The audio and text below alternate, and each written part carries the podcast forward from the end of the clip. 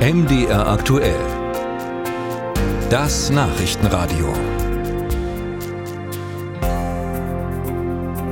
Die Deutsche Islamkonferenz ist schon seit Jahren ziemlich umstritten, weil Kritiker sagen, dass zum einen die falschen Probleme besprochen werden und sich zum anderen an der Orientierung vieler, die in Deutschland Islam vermitteln, seit Jahren nicht viel ändert. So zum Beispiel die Bezahlung der in Deutschland lehrenden Imame durch die autoritäre türkische Regierung oder sogar aus noch viel zweifelhafteren Quellen.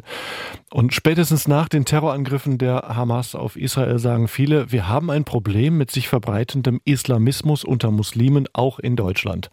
Und ob die diesjährige Islamkonferenz, die heute und morgen im Bundesinnenministerium stattfindet, diese Probleme richtig benennt, das können wir besprechen mit der Islamwissenschaftlerin Professorin Susanne Schröter. Sie ist die Direktorin des Frankfurter Forschungsinstituts Globaler Islam. Ich grüße Sie. Guten Morgen. Frau Schröter, die Fachtagung trägt einen ziemlich sperrigen Titel. Ich will den mal kurz verlesen.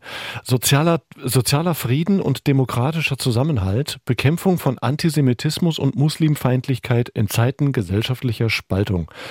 Besch Beschreibt dieser Titel die richtigen Probleme? Der Titel beschreibt, dass die Islamkonferenz ein Problem hat. Das muss man mal sagen. Jetzt, äh, man wollte die eigentlich unter dem Titel laufen lassen, antimuslimischer Rassismus. Mhm. Ja, das ist das Lieblingsthema der muslimischen Verbände. Da arbeiten sie seit Jahren dran, dass das auf die Agenda gesetzt wird. Und dazu passt auch, dass äh, von Teilen der, der Wissenschaft, also gerade im Bereich der postkolonialen Theorie, Muslime als ultimative Opfer des Westens gesehen werden. Und da sind so zwei Dinge, die zusammenkommen. Und das hätte man gerne auf der Islamkonferenz als einziges Thema gehabt. Und dazu passte eine Studie, die herausgegeben wurde, die vielfach mit Recht kritisiert wird, weil äh, in ihr mh, Muslime grundsätzlich nicht als Akteure auftauchen, sondern nur als Opfer einer strukturell rassistischen deutschen Gesellschaft. Und dann werden solche Dinge wie Islamismuskritik, aber auch Kritik an äh, an der Diskriminierung von Frauen in muslimischen Communities, die ja auch von Musliminnen beklagt werden oder Clankriminalität oder ähnliches, die werden alle unter den Verdacht des antimuslimischen Rassismus gestellt. Also diese Studie ist im höchsten Maß, ich kenne die höchsten Maß zweifelhaft. Mhm. Und ähm, die sollte jetzt im Mittelpunkt dieser deutschen Islamkonferenz stehen. Das war natürlich für die Verbände ähm, ein großer Erfolg. Und dann kam das Massaker der Hamas und es zeigte sich äh, offenbar zum Erstaunen der, der Politik, dass äh, der Großteil der Verbände, vor allem alle die Großen, mit denen man so gerne kooperierte,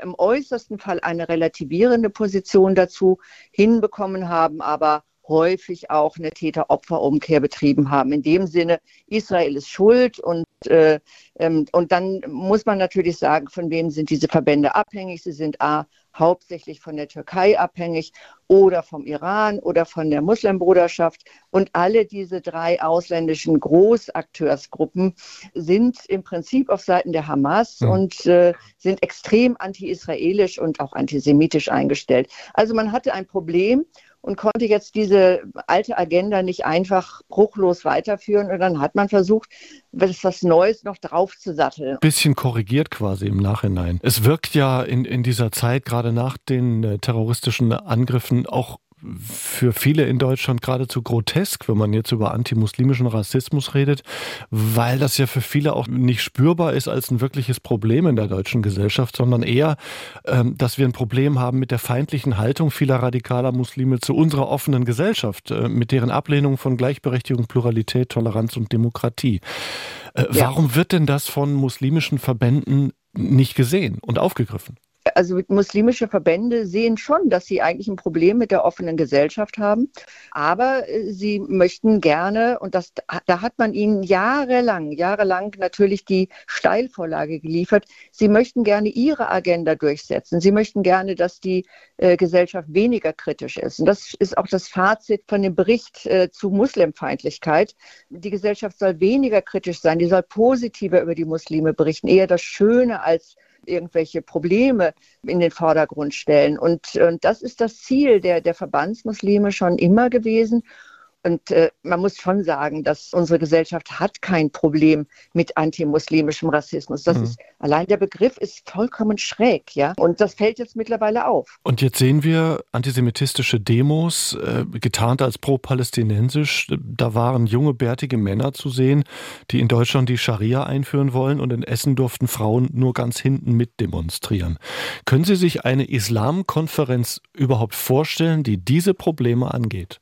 Also ich kann mir eigentlich nur vorstellen, dass eine Islamkonferenz eine ernsthafte Zukunft hat, wenn sie diese Probleme angeht. Wie müsste die aussehen, Frau Schröter? Wer müsste da auf dem Podium sitzen? Also da können alle auf dem Podium sitzen, die bereit sind, über solche Probleme zu sprechen. Und dann muss man schauen, ob da von den Verbandsvertretern auch Menschen dabei sind. Man hat ja jetzt auf dem einen äh, Podium, hat man ja einen Vertreter einer malekitischen Gemeinde, der sehr klar auch schon vor dem Massaker seine klare Position gegen Antisemitismus geäußert hat. Übrigens konservativ, das geht ja durchaus. Ja, man kann liberale Muslime, aber auch konservativ offene Muslime dann auf das Podium holen und äh, sicherlich wird man dann die großen auslandsabhängigen Verbände nicht dabei haben. Aber mhm. ist das denn schade? Ich meine, die vertreten sowieso nur einen Bruchteil der Muslime in Deutschland.